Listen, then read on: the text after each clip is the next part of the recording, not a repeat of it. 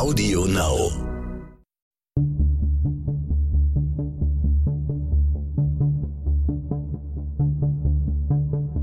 Wie überführt man einen Mörder? Warum werden Menschen zu Tätern? Und welche Abgründe können in jedem von uns stecken? Im Sterncrime-Podcast Spurensuche erzählen Ermittler und Spezialisten über ihre spannendsten Fälle und die Herausforderungen ihres Berufes. Es gibt viele abenteuerliche Geschichten darüber, wie Man-Trailer-Hunde geholfen haben, Verbrechen aufzuklären. Ich treffe heute Christine Werder, die bei der Berliner Polizei Man-Trailer-Hunde und Hundeführer ausbildet. Man-Trailer sind bei der deutschen Polizei noch nicht allzu lange im Einsatz. Sie haben ja auch gleich gesagt, Man-Trailer heißt es eigentlich gar nicht. Da kommen wir bestimmt sofort drauf. Ähm, vielleicht erzählen Sie uns einfach mal, was es damit auf sich hat und worauf diese Hunde eigentlich trainiert werden. Ja, also, ähm, in der Tat heißt es bei der Berliner Polizei Personenspürhundführer bzw. Personenspürhunde. Die Kurzfassung ist PSH. Also wenn irgendeiner vermisst wird, dann werden PSHs ange angefordert und nicht Man-Trailer. Begründet dadurch, dass wir ja in Deutschland leben und ähm, eine Behörde sind und einfach Personenspürhunde. Uns geht es leichter von den Lippen als Man-Trailer.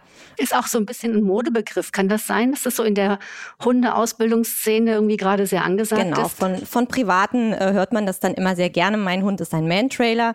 Und da sondern wir uns schon ein bisschen ab, weil wir halt wirklich dienstlich ausgebildete Hunde haben, die eben Personenspürhunde heißen. Bei der Berliner Polizei gibt es die Personenspürhunde seit circa zehn Jahren. Ging damals los als Pilotprojekt, wo man zwei Kollegen gesucht hat, plus Hunde, mm, um sozusagen die in der Polizei zu etablieren. Andere Bundesländer, mm, Bayern, Thüringen, Mecklenburg-Vorpommern, sind in dem Gebiet schon etwas älter. Und wir haben uns mehr oder weniger mit denen zusammengetan und mit dem Bayerischen Roten Kreuz und haben hier im Prinzip die beiden Hunde ausgebildet. Das heißt, da kamen Polizisten mit eigenen Hunden und das war so die Keimzelle der Hundestaffel hier.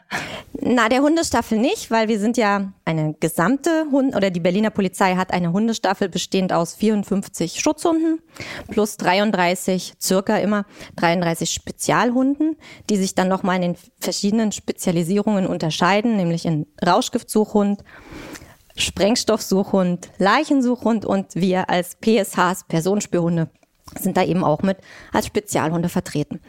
Und die Ausbildung, da wir ja damals in Berlin keine große Erfahrung in diesem Bereich hatten, außer was man sich so erlesen konnte, fand dann eben in einer Kooperation mit dem Bayerischen Roten Kreuz statt und anderen Länderpolizeien.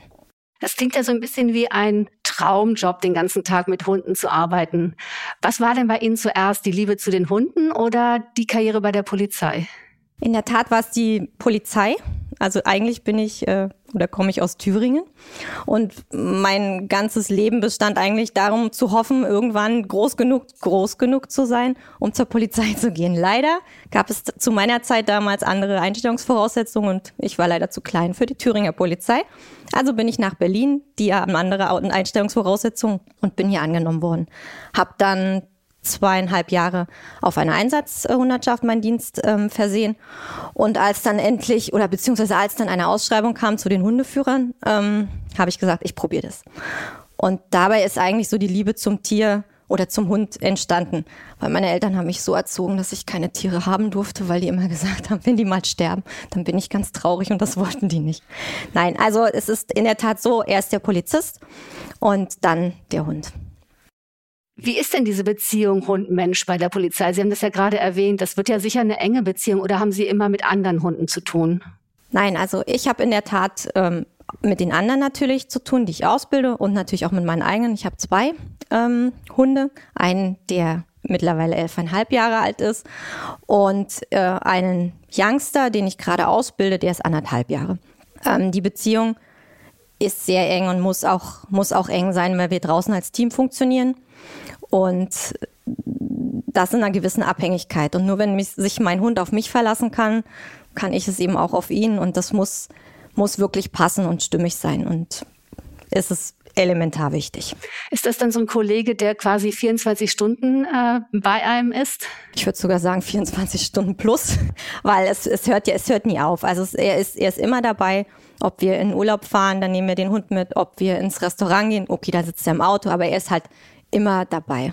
Wenn, immer. Und wie suchen Sie den aus? Also das ist dann tatsächlich ein polizeieigener Hund wahrscheinlich, aber wie sucht man diese Welpen aus? Also im Personenspürhundbereich ist es ein bisschen anders als bei den normalen Schutzhunden. Wir haben das Privileg oder wir müssen mit den Hunden schon relativ früh beginnen mit der Ausbildung, nämlich dann, wenn sie von der Mutterhündin im Prinzip an ihren neuen Besitzer, nämlich dann mich oder eben einen anderen Hundeführer, übergeben werden. Das ist im zarten Alter von acht Wochen.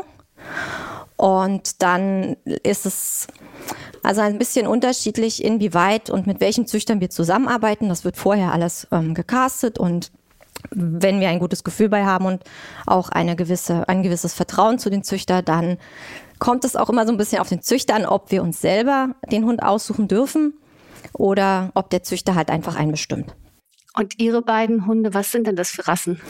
Also, meine beiden sind bayerische Gebirgsschweißhunde. Das ist eine Jagdhunderasse, die eigentlich den Jägern vorbehalten ist.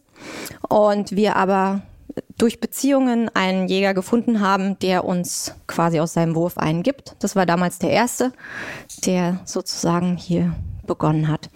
Und der zweite ist auch ein bayerischer Gebirgsschweißhund, allerdings von einem anderen Züchter. Und den durfte ich mir raussuchen. Was zeichnet denn diese Rasse so besonders aus? Ja, also es sind, es sind Jagdhunde, die ja im Prinzip von der Genetik her schon von vor Jahrhunderten dazu gezüchtet sind, eine gewisse Spur zu verfolgen, nämlich die tierische Spur ähm, in der Jagd. Sie sind sehr führerbezogen, sind aber auch sehr eigen und ähm, stark. Wenn man sich vorstellt, dass der kleine Hund dieses Wildschwein stellt, dann müssen die auch eine gewisse Robustheit haben. Das hat alles der ähm, bayerische Gebirgsschweißhund. Nichtsdestotrotz haben das natürlich auch ganz, ganz viele andere Hunderassen. Der Hund, der wahrscheinlich den meisten draußen bekannt ist als klassischer Mantrail-Hund, ist der Bloodhound. Der St. Hubertus-Hund ist der ganz große mit den ganz vielen Falten und diesen ganz langen Ohren. Der hat aber auch ein, ein Kampfgewicht von 50 Kilo. Und logistisch ist das bei der Polizei ein bisschen schwierig, weil wir müssen natürlich auch dafür sorgen, dass die Hunde in gewissen Boxen transportiert werden. Dazu brauchen wir dann wieder dementsprechend große, kleine Autos.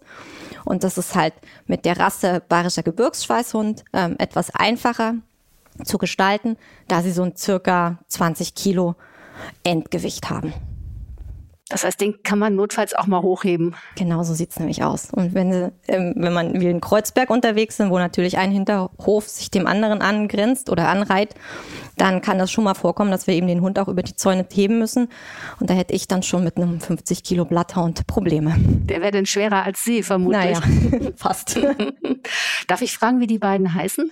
Der, der alte heißt Benji und der junge heißt Gustav. Geben Sie die Namen oder sind das diese Züchternamen, die die von vornherein bekommen? Also der Benji, der ist auch ausgesucht worden vom Züchter. Der hat den Namen in der Tat vom Züchter und Gustav war mein Produkt sozusagen. Kommen wir doch mal zu, dem, zu den Aufgaben der Man-Trailer-Hunde oder vielmehr der Personenspürhunde. Die äh, können ja nicht nur auf Spuren von Fußgängern eingesetzt werden, sondern ich habe gelesen, selbst im Auto hinterlassen Personen angeblich genug verfolgbare Spuren. Also der Hund wird darauf konditioniert, den Individualgeruch einer bestimmten Person zu verfolgen. Der Individualgeruch ist gleichzusetzen wie der Fingerabdruck, ganz einmalig äh, und besteht, anders wie der Körpergeruch, aus verschiedenen Faktoren wie Vererbung, kulturelle Hintergründe, Ernährung, Stoffwechsel, Schweiß. Also all das spielt eine Rolle ähm, was den Individualgeruch ausmacht. Der Mensch hat ungefähr 2000 Milliarden Hautzellen.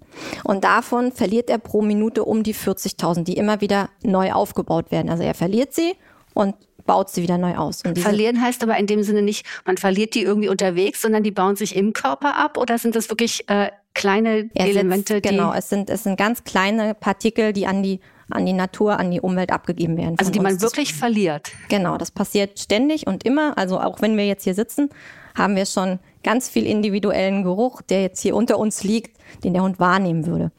Und der Hund ist eben in der Lage, diesen Individualgeruch einmal aufzunehmen und dann von A nach B, nämlich vom ältesten nach frisch, nämlich von, vom, Anf also von, vom Anfang bis zum letztendlich Ende Person zu verfolgen. Und das über einen gewissen Zeitraum, in, einem gewissen Al in einer gewissen Altersstruktur und unter der ganzen Schwierigkeit, die er eben draußen an der frischen Luft hat, nämlich Umwelteinflüsse, die dann eine Rolle spielen. Und das kann der Hund. Wenn man sich jetzt vorstellt, dass das auch noch passiert, wenn der Mensch im Auto sitzt, ja, es passiert. Der, Hund, äh, der Mensch verliert auch im Auto seine Hautzellen und seine Hautschuppen. Und ja, natürlich würde der Hund auch im Auto dieses wahrnehmen. Aber das Auto ist ja ein umschlossenes Objekt.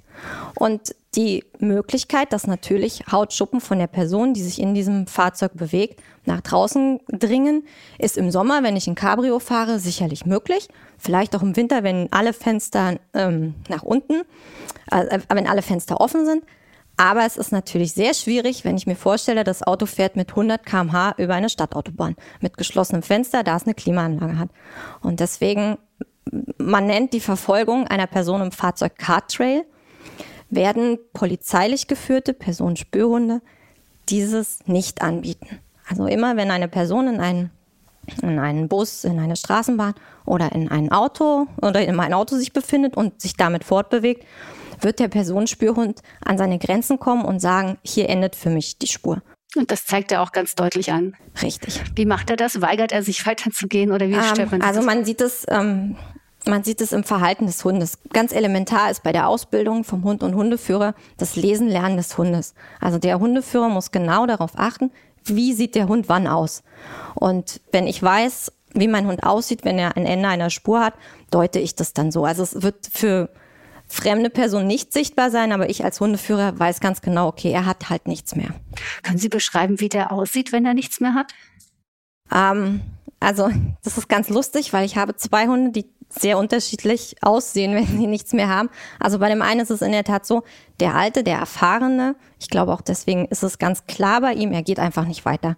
Also er wird die, wenn wir jetzt im, in einem Kreuzungsbereich sind, er wird die Kreuzungsarme auslaufen, wird aber relativ schnell wieder zu mir kommen und sagen, ich habe nichts mehr. Dann ist es meine Aufgabe zu sagen, okay, guck doch noch mal in die andere Richtung oder noch mal zurück und ähm, er wird da aber keine Spur. Also wenn, wenn er keinen Geruch hat an dieser Stelle, läuft er einfach nicht weiter. Und beim Kleinen, da sind wir noch ein bisschen am Ausprobieren, sieht man es auch. Er probiert natürlich viel mehr aus und testet eben auch etwas weiter in die Straße, ob er wieder an Geruch kommt. Ähm, aber auch bei ihm ist es so, dass er dann eher wieder zurückkommt als vorwärts, als, als ob er vorwärts geht. Und testet er denn auch an Ihnen eine Reaktion aus? Also der äh, will ja wahrscheinlich auch seine Belohnung kriegen. Selbstverständlich. Unsere Hunde sind manchmal Betrüger und wollen natürlich sehr schnell an ihr Triebziel kommen. Das Triebziel ist in dem Moment, Futter, beziehungsweise der Mensch am Ende, der ihm das Futter gibt. Und natürlich, wenn mein Hund Hunger hat und einen Trail ausarbeitet, dann kann es auch mal passieren, dass er versucht, viel schneller an das Ziel zu kommen.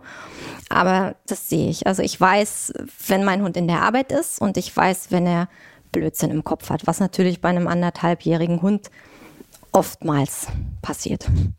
Sie haben erzählt, es gibt diese Geruchsmoleküle ja, in der Luft.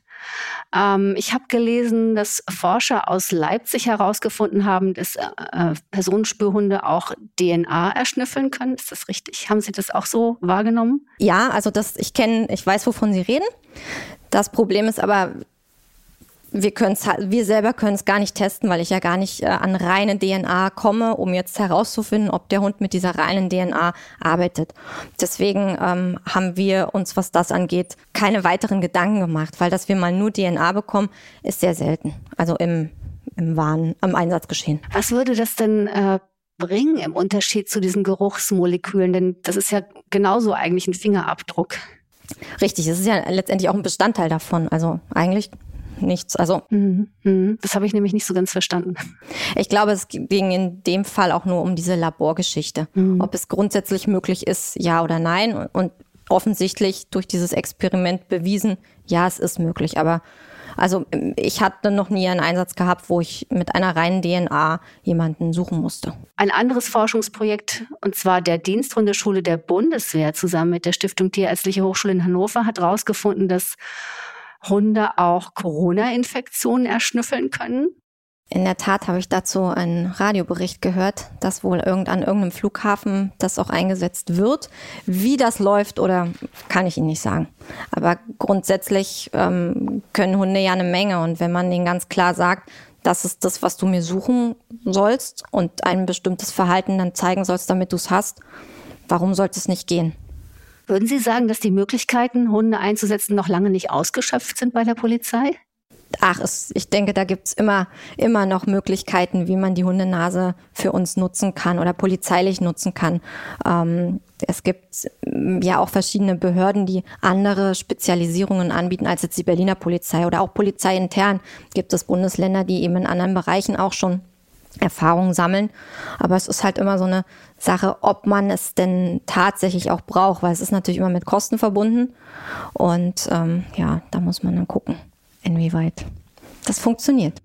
Wie lange können denn die Hunde jetzt so eine Spur halten? Also über welchen Zeitraum und auch über welche Strecken? Ja, das ist ein sehr heikles Thema, weil man da definitiv nicht sagen kann, wann Schluss ist. Es hängt halt von ganz, ganz vielen Faktoren ab die Umwelt ist, oder die Umweltfaktoren sind die einen, die es natürlich begünstigen, in wie, wie stark eine Geruchsspur für den Hund wahrnehmbar ist. Also ich meine damit, wenn es zum Beispiel draußen heiß ist, dann hat der Hund, dann haben die Bakterien wesentlich Schwierigkeiten, sich zu vermehren oder zu arbeiten. Das ist ja auch das, was der Hund braucht um letztendlich diese Spur oder die, äh, ja doch die Spur zu verfolgen. Wenn es regnet, begünstigt es wiederum das Geruchsbild und der Hund findet dadurch wahrscheinlich eher wieder in die Spur oder eben kann auch länger ähm, die Spur verfolgen. Ähm, über Strecken kann man auch nicht äh, sagen, äh, ab einen Kilometer hört mein Hund auf oder er macht mindestens zehn Kilometer, weil es eben auch so abhängig ist von ganz vielen. Es kommt ja auch darauf an, suche ich jetzt in der Großstadt wie Berlin oder suche ich eher in Brandenburg im Forst. Also auch da kann man keine endgültige Entscheidung oder keine, keine Grenze ziehen, wo es der Hund an seiner Belastungsgrenze das weiß man, das kann man nicht. Es kommt immer, es kommt auch auf die Erfahrung vom Hund und vom Hundeführer an. Es kommt darauf an, wie gut ist mein Geruchsartikel, den ich zur Verfügung habe. Also es ist wirklich ein, ein nicht kontaminierter Geruchsartikel oder ist es ein, ein Geruchsartikel, der schon halt durch drei, vier, fünf verschiedene Hände gegangen ist. Also auch da ähm, gibt es viele, viele Möglichkeiten, die das Arbeiten mit dem Hund halt erschwert. Was sind denn so typische Geruchsartikel? Also grundsätzlich sind Geruchsartikel all die Dinge, die in Kontakt mit der zu suchenden Person geraten sind. Schön ist es natürlich immer, wenn es eigene Sachen sind. Also ich sage jetzt die Sturmhaube unseres Täters oder der Handschuh oder eben auch eine Mordwaffe. Aber nicht so gut sind eben Sachen, die vielleicht angefasst worden sind, wie der Türgriff oder die, ähm, die Türklinke von einem Fahrzeug oder äh, der Schalthebel von einem Fahrzeug, weil man da eben nicht ausschließen kann, okay, wie viele andere Personen sind denn da schon ähm, dran gewesen. Also körpernah am besten, Socke, Unterhose, irgendwie ist, sowas. Ich, ich freue mich, wenn ich solche Sachen als Geruchsartikel bekomme. Was wird denn vor Gericht als Beweis zugelassen von dem, was Sie da entdecken und vielleicht auch protokollieren können? Also in der Tat äh, sind unsere Arbeiten nur Indizien. Es sind keine Beweise vor Gericht. Und ich sehe auch unsere Arbeit eher wie ein Puzzlestück. Also wir sind dazu da, das Gesamtbild von der Straftat halt zu vervollständigen oder zu verbessern oder zu, klarer zu machen. Und da ist der Hund natürlich eine, äh, ein gutes Mittel aber eben für einen Richter nie ein Beweisstück. Kann es auch nicht sein, weil der Hund ja ein Lebewesen ist und nicht eine Maschine, die man an- und ausschalten kann und auch immer gleiche Ergebnisse verlangen kann. Und man weiß ja auch nicht, ob er die Wahrheit sagt. Das ist richtig. Das hoffe ich, hoffen wir aber einfach zu minimieren, weil ich halt ähm, jeden Tag mit meinem Hund trainiere ähm, und einfach weiß, okay, wann betrügt er mich, wann arbeitet er? Und wenn ich diesen Unterschied beim Hund sehe, was man, ich denke schon, wenn man seinen Hund kennt und wenn man, wie gesagt, ich mache das seit zehn Jahren, ähm, das so intensiv betreibt, dann kann man das auch.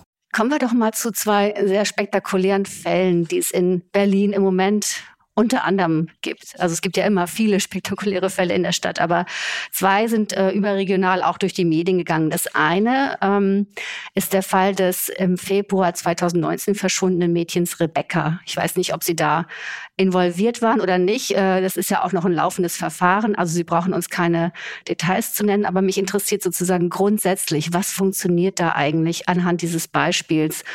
Und zwar wurde ja auf der Autobahn am Folgeabend des Verschwindens äh, das Auto des Schwagers erfasst durch irgendeine Erfassungsanlage. Und immer wieder suchen dann Polizisten in diesem Gebiet in Brandenburg mit den Hunden, auch vier Wochen nach dem Verschwinden des Mädchens. Welche Art von Spürhund wird denn bei solchen Fällen eingesetzt und was kann man dann vier Wochen später noch erwarten? Ja, also in der Tat sind das auch wieder die Personenspürhunde, die da, ähm, denke ich, zum Einsatz gekommen sind. Ja, die Erwartung, hm, wie gesagt, es hängt eben von, von ganz vielen Sachen ab. Und die Erwartung von einem Ermittler ist natürlich immer, dass der Hund ähm, helfen kann, äh, eine gewisse oder die Straftat aufzuklären oder zumindest dazu beizutragen. Aber bei vier Wochen zeitlichen Verzug sehe ich einfach, habe ich meine Zweifel, dass das funktioniert. Ähm, nichtsdestotrotz kann man es ja probieren, ob der Hund startet, ob er einen Geruch aufnehmen kann ähm, oder eben nicht. Sind das dann Spuren von lebenden Menschen, die gesucht werden oder Täterspuren oder möglicherweise dann eben auch vielleicht eine Leiche? Also in der Tat sind unsere Hunde dazu ausgebildet, ähm, Leben zu suchen. Wir werden keine Leichen suchen.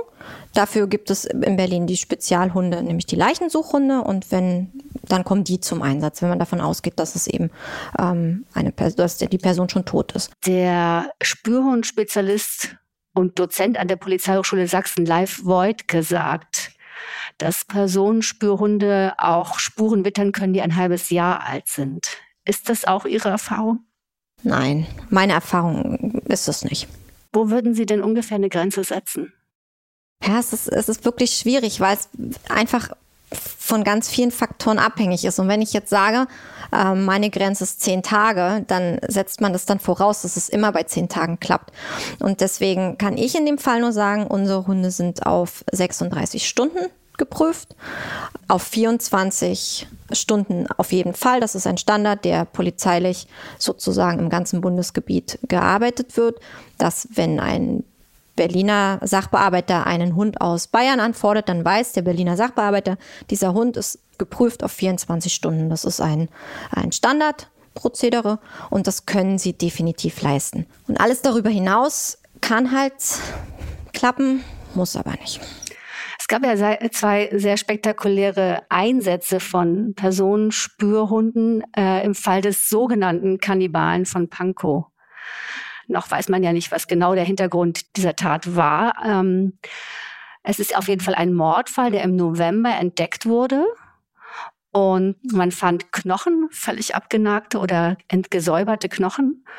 Und dann haben zwei Hunde unabhängig voneinander die Spur äh, des Opfers verfolgt, von einem Taxi zur Wohnung des Tatverdächtigen. Von zwei verschiedenen Punkten innerhalb der Stadt jeweils zur Wohnung des Tatverdächtigen. Also der Tatverdächtige wurde nur durch die Arbeit der Hunde gefunden, zwei Monate nachdem das passiert ist.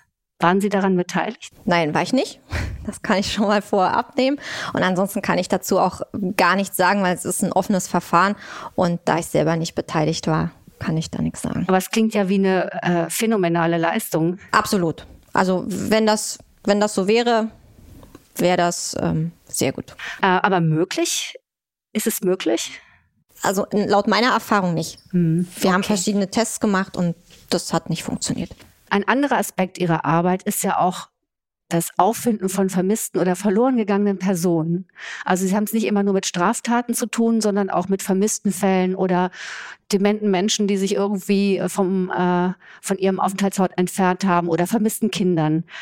Können Sie sich an einen besonders bewegenden Fall erinnern? Ja, in der Tat war das ähm, der erste Lebendfund meines Hundes, der, wo man nachweislich auch später erfahren hat, dass wenn wir ihn nicht gefunden waren, wäre er verstorben, weil man hätte ihn nicht gefunden dort, wo der Hund ihn gefunden hatte.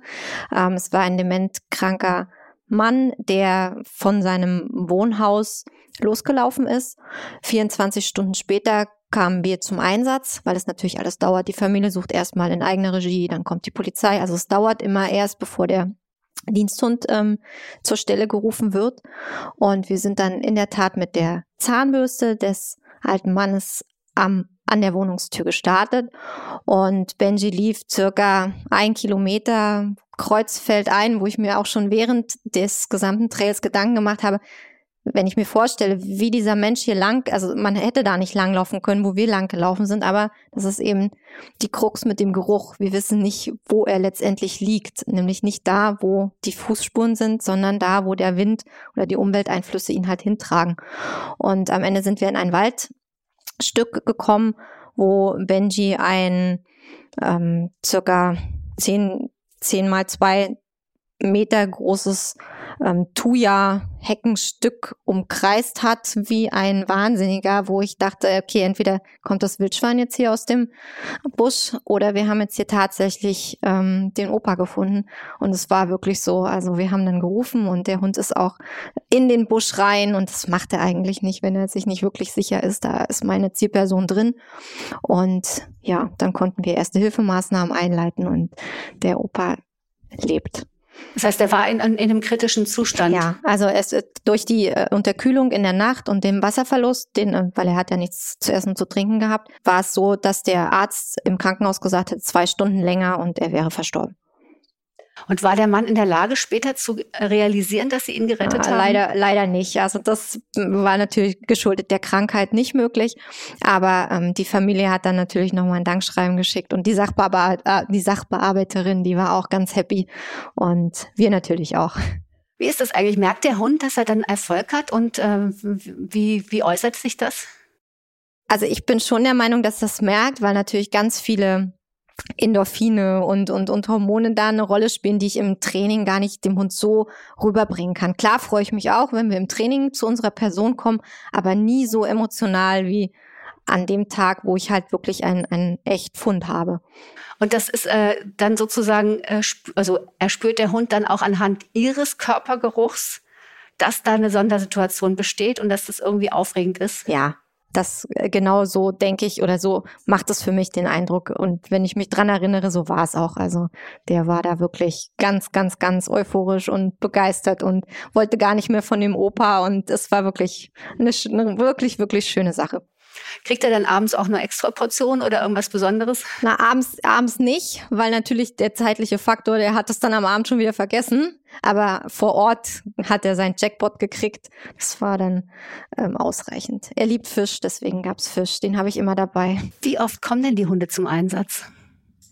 Ja, das ist ähm, in der Tat auch sehr unterschiedlich. Ziel ist es, eine 24-7 Rufbereitschaft zu stellen, in denen wir rund um die Uhr im Prinzip einen Hund vorhalten können, dass dieser Hund dann, egal wann, immer zum Einsatz kommt. In der Tat sind wir zurzeit zu wenige dafür, um diese 24 Stunden aufrechtzuerhalten. Und deswegen sagen wir einsatztechnisch in der Bürodienstzeit, weil anders bekommt man uns zurzeit eben leider nicht, aufgrund der wenigen Hunde, ähm, drei bis vier Mal in der Woche ist unsere Einsatzzeit. Warum sind sie zu wenige? Gibt es da keine Planstellen oder keine Bewerber oder keine passenden Hunden, wo, Hunde? Wo ist, die, wo ist der Engpass? Naja, einmal ist der Engpass natürlich in der langwierigen Zeit der Ausbildung. Die beträgt so circa zwei, zweieinhalb Jahre. Da kann natürlich eine Menge passieren. Man muss sich vorstellen, man fängt jetzt an mit einem acht Wochen alten Hund, wo man im Prinzip ja noch nichts sieht, außer vielleicht die Gene, die man halt im Vorfeld schon ähm, sich angeschaut hat. Und dann stellt man plötzlich fest nach einem Jahr, Mensch, der eignet sich vielleicht doch nicht so. Also fängt man wieder von vorn an. Und das ist halt so, es ist halt schwierig, ähm, das rund um die Uhr am Laufen zu halten, dass man immer genug Hunde vorhalten kann, die dann eben auch Einsatzhunde sind. Zurzeit sind wir vier in der Ausbildung, was sehr viel ist, aber sie sind eben noch in der Ausbildung. Wir haben drei Einsatzhunde, aber wie gesagt, wenn die vier Einsatzhunde sind plus die drei, dann sind wir gut aufgestellt. Das kann man dann sagen. Aber es dauert noch ein bisschen. Es gab ja auch verschiedene andere Tiere im Polizeidienst. Ich habe mal so ein bisschen nachgeguckt. Zum Beispiel gab es in Hildesheim ein ganz legendäres Polizeischwein, Luise. Das wohl auch durch außerordentliche Fähigkeiten auffiel. Andere experimentieren mit Bienen zum Aufspüren von Drogen. Die kann man offenbar sehr schnell trainieren, aber die haben ja auch nur eine kurze Lebenszeit. Und die niederländische Polizei testet Adler für die Jagd auf Drohnen. Die scheinen also eine Fähigkeit zu haben, diese Drohnen auch wirklich furchtfrei anzugreifen und vom Himmel zu holen. Und äh, das letzte Tier, was ich gefunden habe, ist die wiederum die niedersächsische Polizei, die mit einem Truthahn Geier experimentiert hat, der Leichen aufspüren soll. Haben Sie noch andere Tiere im Einsatz oder kennen Sie andere Tiere im Polizeidienst? Nein, also in der Tat sind wir ganz klassisch veranlagt. Wir haben den Hund und das war's. Mit dem Krokodil und den Elefanten können wir können wir leider nicht. Nein, also es gibt in der Tat bei der Berliner Polizei eine Hunde und mir fällt jetzt auch nichts anderes ein. Und Sie haben auch keine Experimente oder Ideen, wie das äh, erweitert werden könnte? Ich selber nicht, aber das liegt daran, dass ich mit meiner Ausbildung der Personenspürhunde genug zu tun habe. Wenn man so viele Jahre, Sie sagten, Sie machen das schon zehn Jahre, mit Hunden trainiert, lernen Sie denn auch irgendetwas von Ihrem Hund? Das ist eine gute Frage. Also ganz bestimmt lerne ich von meinem Hund. also er kann definitiv besser riechen als ich. Das ist, äh, ich glaube, so das Ausschlaggebende. Er hört viel besser als ich. Nicht immer auf das, was ich sage. ähm, ja, ich, ich denke schon, weil man ist ja auch das Team. Also im Prinzip lernt man immer voneinander. Und ähm, ja, doch, ich denke schon, man, man kann eine Menge lernen. Und wenn es das ist, dass ich jeden Tag mit ihm rausgehen muss, egal was für Wetter ist. Sehen Sie denn die Welt mit anderen Augen? Achten Sie auf andere Dinge oder denken Sie, oh, das könnte irgendwie einen Geruch tragen? Oder ist das einfach völlig äh, eine völlig überzogene Vorstellung von mir? Nein, also man achtet, man geht ja ganz, ganz anders mit einem Diensthund um, als jetzt vielleicht, also als ich jetzt vielleicht mit meinem Privathund, wenn ich einen hätte. Also der hätte sicherlich mehr Freiheiten, als ich jetzt meinem Diensthund zugestehe, weil das ist ja mein Arbeitsmittel. Und natürlich, wenn ich jetzt Gassi gehe, ähm, die Ausbildung hört ja nicht auf, nur weil mein Dienst beendet ist. Also auch da ähm, beobachte ich ihn ja, lerne ihn zu lesen, guck, wie er mir was zeigt, ähm, was zeigt er mir. Und bei den Jagdhunden ist es halt präszeniert, äh, wenn sie eine Fährte haben von einem, von einer Katze oder von einem Reh. Also man sieht das sofort und das kann ich dann wieder in die Arbeit ummünzen, wenn ich weiß, okay, mein Hund hebt das Bein und steht in, wie erstarrt da. Dann weiß ich, wenn er das im Trail macht, dann wird es nicht sein, weil er gerade meine Zielperson sucht, sondern wahrscheinlich, weil ein Wildschwein oder ein Reh seine Spur kreuzt oder gekreuzt ist. Sie machten gerade einen Unterschied zwischen dem Polizeihund und Ihrem privaten Hund. Wie ist denn so ein Polizeihundleben? Da müsste ich jetzt meinen Hund fragen. Also ich glaube, er hat es bei mir ziemlich gut. Aber es ist schon, man hat ja eine, eine gewisse Verantwortung ähm, dem Dienstherrn auch gegenüber. Also der Hund gehört ja dem Land Berlin und dementsprechend muss ich ja auch, finde ich, bewusster vielleicht mit ihm umgehen, als ich jetzt vielleicht mit meinem kleinen Dackel, der meiner Oma gehört oder, oder, also es ist schon, für mich ist es schon ein Unterschied. Ist es ein Privathund oder ein Diensthund? Und sehr wohl geht man eben auch anders, ich anders mit ihm einfach um, dass er gewisse Sachen halt nicht einfach machen darf, weil ich das nicht möchte. Das möchte ich vielleicht bei meinem Privathund auch nicht, aber da bin ich vielleicht etwas nachsichtiger oder gebe vielleicht schneller das Okay für irgendeine gewisse Handlung, wo ich bei dem Diensthund halt einfach noch was fordere, weil ich sage, nee, wir müssen hier noch ein bisschen zusammenrücken oder noch besser miteinander kommunizieren. Also der führt ein etwas strenger reguliertes Leben als sein Privathund. Bei mir zu Hause auf jeden Fall. Und ist das für den Hund eigentlich eine große Herausforderung oder nimmt er das auch gern an, weil er diese Beschäftigung auch mag? Also ich glaube, die Hunde, wir zwingen ja die Hunde nicht irgendwas zu machen. Also das ist, das ist wirklich so, die haben das im, in ihrem ganzen Körper. Sie wollen arbeiten, sie, sie möchten, sie, sie wollen uns gefallen, sie wollen mit uns was erreichen und das ist schon, ähm, denke ich, für sie auch eine Art Befriedigung und eine Art Erfüllung in ihrem Dasein.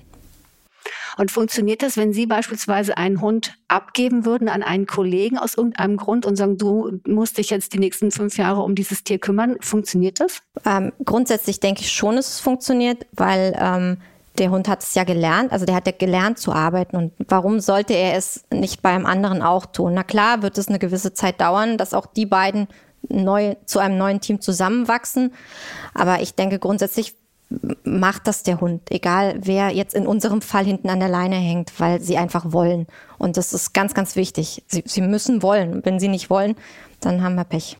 Sie sagen das so schön, wer da hinten an der Leine hängt. Also wer ist der Führer und wer äh, läuft hinterher? Also in der Tat ist der Hund, wenn wir trailen, der Führer, weil er hat die Nase, er bestimmt, ähm, wo es lang geht. Ähm, natürlich im Alltagleben bin ganz klar, habe ich den Führungsanspruch und der Hund folgt mir.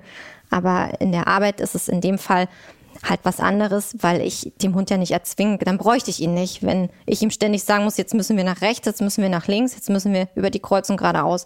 Also da bin ich abhängig von ihm, von seiner Nase und muss ihm dann folgen. Kommen wir doch mal zu den schwierigen Seiten, so zum Schluss nochmal äh, bisschen in das Persönliche. Hatten Sie denn auch schon verletzte Hunde, Hunde, die im Dienst verletzt wurden oder von denen Sie sich verabschieden mussten? Ja, ich selber, also ich habe vier Hunde schon gehabt und zwei sind halt schon gegangen ähm, ja, das ist sehr, sehr schmerzlich, na klar. Es, ist, es hilft immer ein bisschen, wenn man schon Ersatz hat, damit man eben nicht alleine dann da ist. Aber das ist ähm, natürlich gang und gäbe für einen Hundeführer, dass er sich auch damit auseinandersetzen muss. Was ist, wenn? Im Dienst verletzt es gab es bestimmt. Also ich selber hatte noch keine Verletzung im Dienst. Welche Rolle spielen denn diese Hunde in Ihrem persönlichen Leben?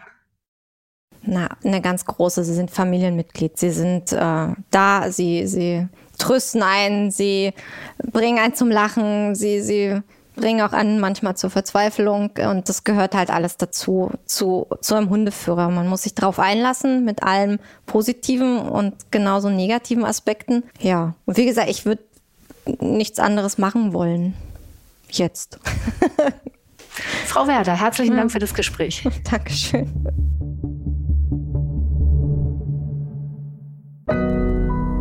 Audio Now.